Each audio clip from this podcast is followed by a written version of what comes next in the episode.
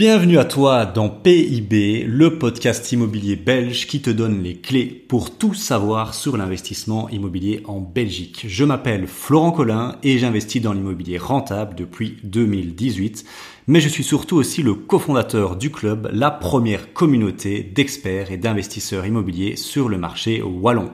Mon objectif avec ce podcast est de te donner les pépites, mais aussi les retours du terrain, la réalité et des histoires pour t'aider dans ton aventure immobilière et pour que toi aussi tu atteignes la liberté financière. On est parti, let's go.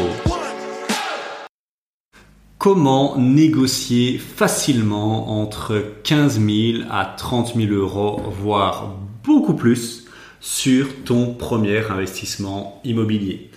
Alors, je vais t'expliquer ça et tu vas, à mon avis, euh, me remercier parce que là, c'est vraiment de, l'or en barre ce que je vais te donner. C'est des techniques de négociation assez avancées. En fait, faut que tu comprennes une chose.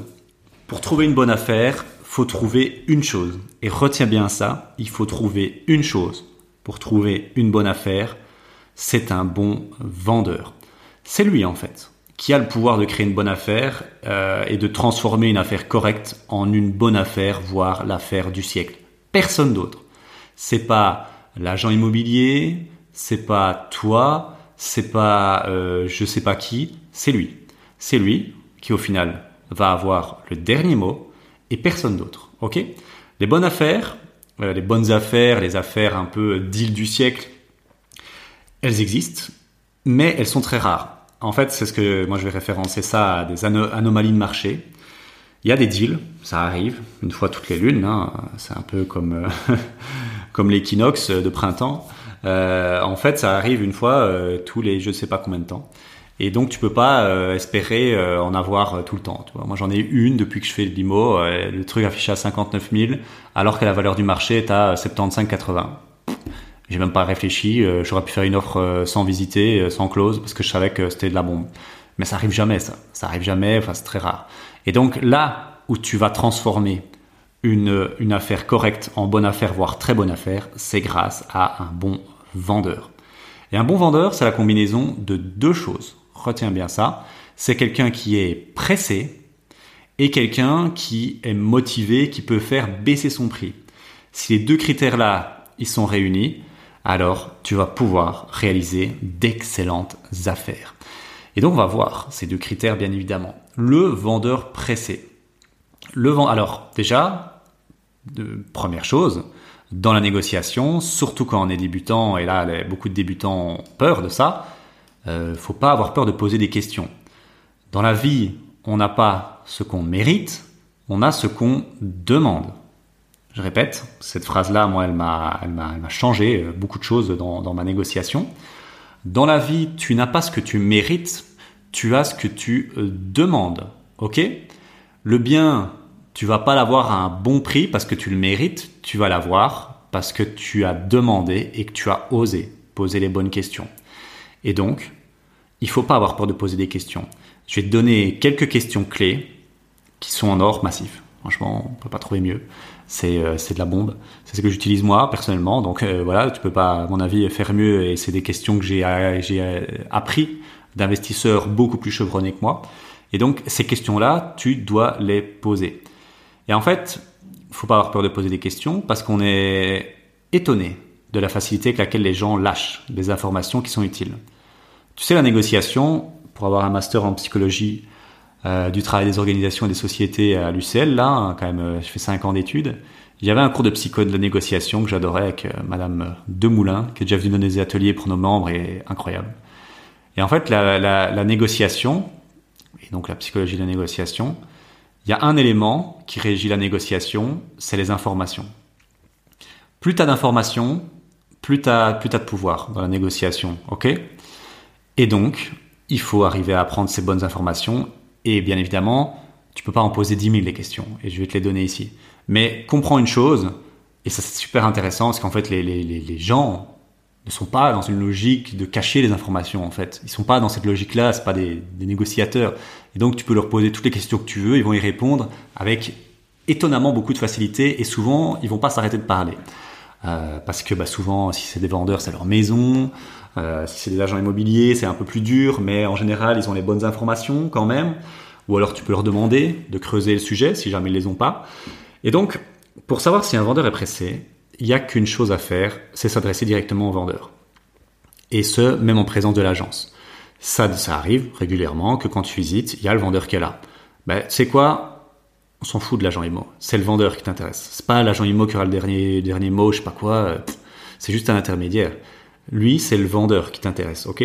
Donc s'il est dans la même pièce que l'agent IMO, c'est à lui que tu poses les questions et c'est à lui que tu vas demander le maximum d'informations. Parce qu'en fait, il arrive souvent hein, voilà, que, l'agence n'ait pas les informations nécessaires et aux questions que je vais te, je vais te parler. Et donc, ces questions-là, elles vont te permettre de définir si le vendeur est pressé. Pourquoi un vendeur pressé, c'est utile? Ben, C'est assez logique. Un vendeur pressé sera prêt à casser son prix parce qu'il a vraiment euh, des, impératifs de temps. Alors euh, ça peut être euh, le fameux 4D, hein, ou je sais pas combien là, hein. ça peut être quelqu'un, allez, en tout cas si c'est dans une de ces catégories-là, ça sent bon. Si c'est quelqu'un qui déménage, Ok, ça c'est très bon, qui, qui part s'expatrier ou je sais pas quoi, et qui part, je sais pas, dans trois mois ou dans, dans six mois, il faut que ce soit bouclé. Ben lui, il est pressé. Il veut pas, il va pas revenir quand il part au, Costa Rica ou au Guatemala euh, les les toutes les semaines pour signer l'offre. Enfin, il a autre chose à faire, tu vois. Donc déménagement, ça c'est tout bon. Les décès, avec les droits de succession, ça c'est excellent parce que les droits de succession, c'est euh, on se fait saigner en Belgique, c'est d'une violence extrême et donc les gens en général préfèrent vendre le bâtiment avant de devoir payer les droits de succession parce que souvent ils ne les ont pas. Donc les décès, les déménagements, les divorces sont un excellent, bien évidemment, euh, un excellent euh, un excellent levier parce que dans les divorces il y a beaucoup d'émotionnel et on veut on veut on veut on veut supprimer la maison euh, qui est source de discorde et qui est source de souvenirs euh, douloureux. Donc les divorces et les déménagements les décès et euh, je sais plus c'est quoi le quatrième mais bon voilà. Et donc en gros ça te permet ces informations là les questions là vont te permettre d'avoir savoir si on est dans cette catégorie là et si tu es dans cette catégorie là ça sent bon alors la première question c'est la plus directe et moi, c'est celle que j'aime bien poser. Mais au début, je n'osais pas la poser. Je, suis transparent avec toi. Il m'a fallu, euh, je crois, quelques, années, enfin peut-être un an. Mais c'est, est-ce que vous êtes pressé de vendre? Bonjour monsieur. Alors voilà, ouais, euh, c'est quoi, euh, quoi la raison de la vente? Et ça, c'est la deuxième question. Enfin, moi d'abord, je commence toujours par ça. ok, ouais. Et pourquoi en fait Ah ouais, vraiment sympa la maison. Et en fait, pourquoi est-ce que vous vendez? Ok. ah ouais, ok. je vends parce que ben euh, je vais partir vivre en Grèce euh, ou euh, ma femme m'a trompé et j'en ai plein le cul de cette baraque, c'est des mauvais souvenirs ou c'est celle de mon grand-père, il est mort et on veut la revendre, voilà. Pourquoi vous pourquoi vendez-vous? Question en or celle-là. Et alors souvent lié à celle-là et pour moi c'est la plus la plus importante, c'est est-ce que vous êtes pressé de vendre? Parce que celle-là c'est la plus importante. C'est le levier le plus important, c'est est-ce que le mec est pressé de vendre ou pas?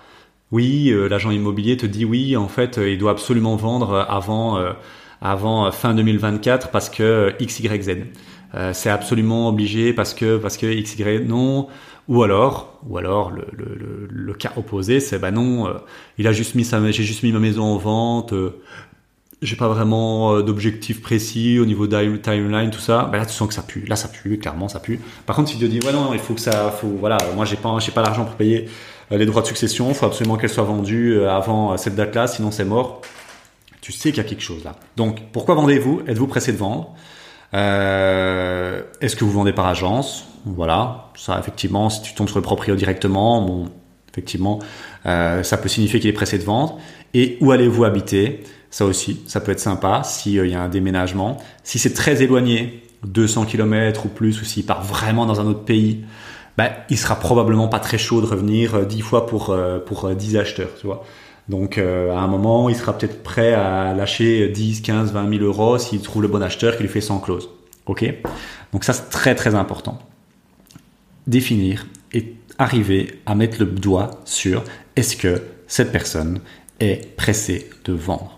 Ok Il y a des indices aussi importants qui sont très très très très sympas. C'est un appartement vide un appartement vide, sans meubles, si par exemple tu visites un immeuble de rapport, qui est à peu près récent, on va dire ça comme ça. Et pourquoi c'est important, un immeuble de rapport ou un appartement? Parce qu'un appartement vide qui est non loué, et pour, pour lequel la personne a probablement encore un crédit, eh ben il perd de l'argent chaque mois.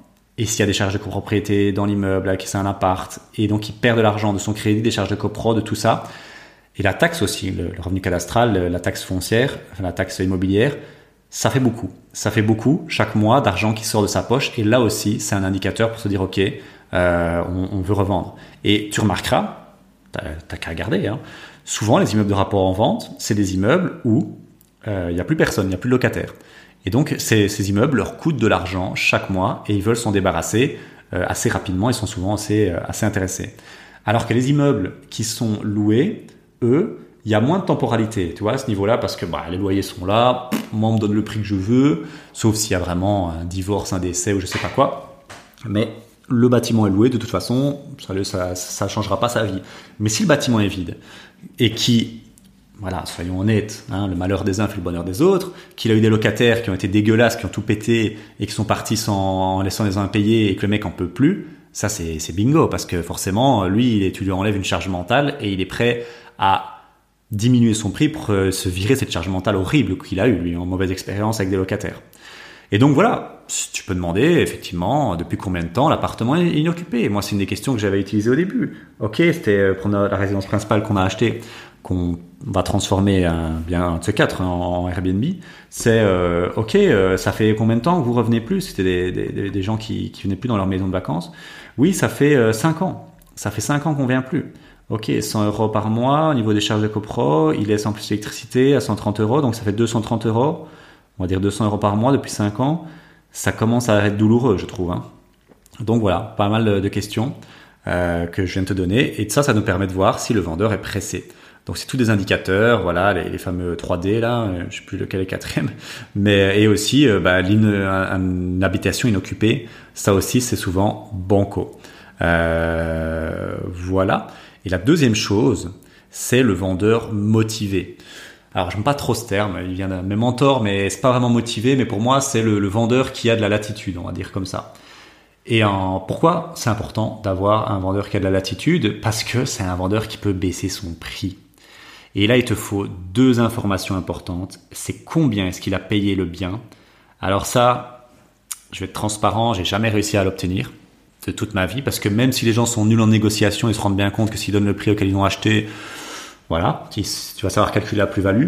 Mais par contre, par contre, une question qui fait mouche, c'est quand avez-vous acheté ce bien?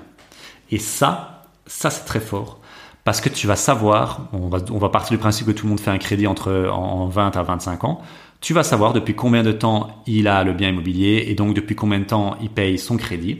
Et s'il te dit 20 ans et plus, bah là, le mec ne doit plus rien à la banque. As une le mec, le vendeur hein, ou la femme, hein, sais pas la famille, a une marge de manœuvre qui est colossale.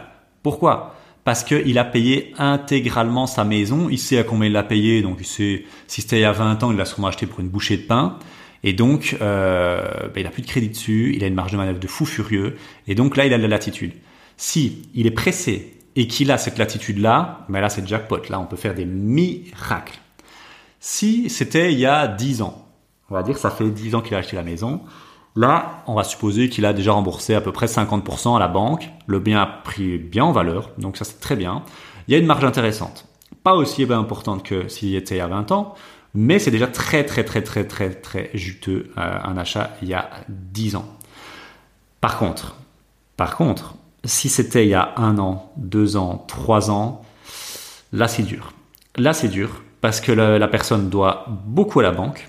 Le crédit n'a quasi pas été remboursé parce qu'il faut aussi euh, pas oublier que dans les premières années, les cinq premières années, tu payes quasi que des intérêts. Hein. C'est surtout des intérêts que tu rembourses. Donc il a quasi pas remboursé de capital alors que passer 10 ans et plus là c'est tu, rembourses vraiment du capital euh, quasi euh, enfin énormément de capital quoi et donc bah, si c'était il y a 1, 2, 3 ans bah c'est pas fameux quoi le bien lui, lui appartient presque pas en fait il n'a pas fait vraiment de, de, de, de grosses plus-values, peut-être dans les travaux et encore, c'est probablement un amateur, donc il n'a pas fait grand-chose de, de plus-value. Et donc euh, là, le levier de négociation, il est faiblard. Hein. Je vais pas être, je vais pas, je vais être assez honnête, il est assez faiblard. Euh, si c'est quelqu'un qui a acheté sa maison il y a 1, 2, 3, 4 ans et qui la revend parce qu'il fait un divorce, tu vas pas savoir négocier euh, des 100 et des 1000, quoi, comme on dit. Parce que le bien, en fait, lui appartient pas vraiment, en fait. Hein. Il a encore remboursé à la banque, il a remboursé des intérêts, donc on va pas faire grand chose, quoi. Donc, euh, donc voilà. Donc quand avez-vous acheté ce bien? C'est une question que je pose systématiquement et qui vaut de l'or en barre. Alors, pour conclure, pour conclure, trouver un bon bien et gagner 15 000, 20 000, 25 000 euros. Pourquoi je dis 25 000 euros? Parce que c'est la moyenne. Euh, quand on accompagne avec euh, cette grille de lecture, avec notre expérience, nos clients, nos membres élites sur le terrain, ben on, les, on leur fait gagner 25 000 euros. Donc pour un accompagnement à 6 000 euros tout compris jusqu'à la, la, remise des clés, enfin pas la remise des clés, mais jusqu'à ce qu'on t'accompagne à trouver tes locataires et toucher ton premier cash flow, tu es à peu près sûr déjà de faire du euh, presque du x5 sur ton investissement, x4,5 pour le coup, rien que grâce à la négociation qu'on va te faire gagner. Donc c'est plutôt énorme. Et euh, moi, je t'ai donné les questions qu'on utilise avec euh, nos clients, que j'utilise moi-même au jour le jour.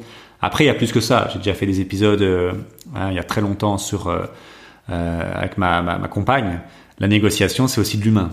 Et donc forcément, bah, l'humain, voilà, c'est ça la, la clé. Hein. Tu peux, il y a des, des on parle de l'empathie, des stratégies assez avancées, mais là je t'ai donné le starter pack de la négo pour les pour les, les, débutants. Donc euh, pour toi, si tu m'écoutes ou pour les investisseurs euh, qui ont déjà un peu de bouteille mais qui connaissaient pas ces stratégies. Et donc pour conclure, un vendeur motivé, c'est la somme de deux caractéristiques. C'est un vendeur pressé et un vendeur qui a de la latitude, qui a de la marge. Si tu as ces deux choses là, c'est jackpot. Franchement, c'est jackpot. Moi, je vais prendre un exemple là, euh, et je vais en faire un, épisode là euh, juste après.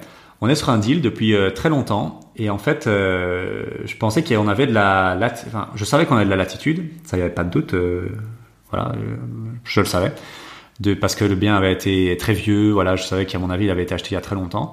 Mais par contre, je pensais qu'on avait l'autre ingrédient que le vendeur était pressé. Et en fait, vraiment super mauvaise grille de lecture de ma part je te, fais, euh, tu verras ça dans l'épisode euh, de 500 à 180 000 euros de négociation. Alors on a quand même bien négocié, hein, tu l'entends. Mais je pensais qu'on avait cet ingrédient, le côté pressé, on l'avait pas du tout. Euh, je t'expliquerai pourquoi dans cet épisode, euh, bien évidemment, l'épisode à venir. Mais, donc à cause de ça, on n'a pas su négocier au, aussi bien que j'aurais voulu négocier, tu vois. Mais donc, il faut vraiment les deux ingrédients, vendeur pressé, vendeur qui a de la marge. Mais surtout, surtout, il faut un vendeur qui est coopératif. Là, je terminerai là-dessus. Euh, même ça, c'est la, la, théorie, en tout cas les, bons conseils dans la négociation. Mais une négociation, pour revenir un peu à la psychologie de la négociation, c'est un, c'est un ping-pong. C'est comme ça, c'est un ping-pong. En fait, une négociation, ça doit être fluide. Il doit y avoir, euh, on fait une offre avec une contre-offre, une contre-offre avec une offre, et euh, il y a un ping-pong, et puis on s'arroche sur un prix, on est d'accord. Ok? Mais si dans ce jeu de la négociation, le vendeur ne veut pas jouer, c'est-à-dire que, ok, bah, c'est 200 000 ou rien, j'en ai rien à foutre, bah alors, euh, il n'y a pas de jeu de négociation, et donc on ne négocie pas. Et si tu n'as pas un vendeur qui veut bien jouer le jeu de la négociation, franchement, c'est une perte de temps.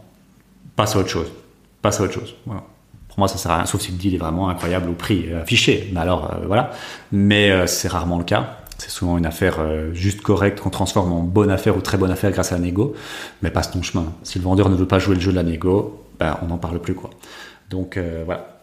Ben écoute, c'est à toi de jouer maintenant. Tu sais ce qu'il faut poser comme question et quelle information il faut avoir pour pouvoir bien négocier. Euh, après voilà, c'est beaucoup plus complexe que ça hein, la négociation, mais en tout cas là vraiment tu as le starter pack de la négociation.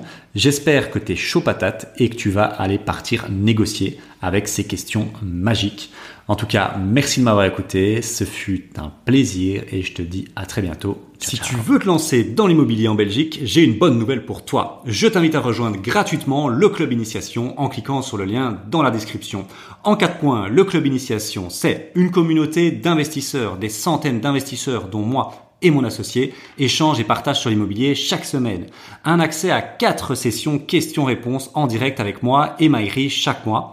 Un accès à des formations immobilières à forte valeur ajoutée impossible à trouver ailleurs. Et pour finir, un accès en avant-première à nos événements en présentiel qui se remplissent parfois en 48 heures top chrono et avec de belles réductions. Clique maintenant sur le lien dans la description et on se voit dans le club initiation. Ciao ciao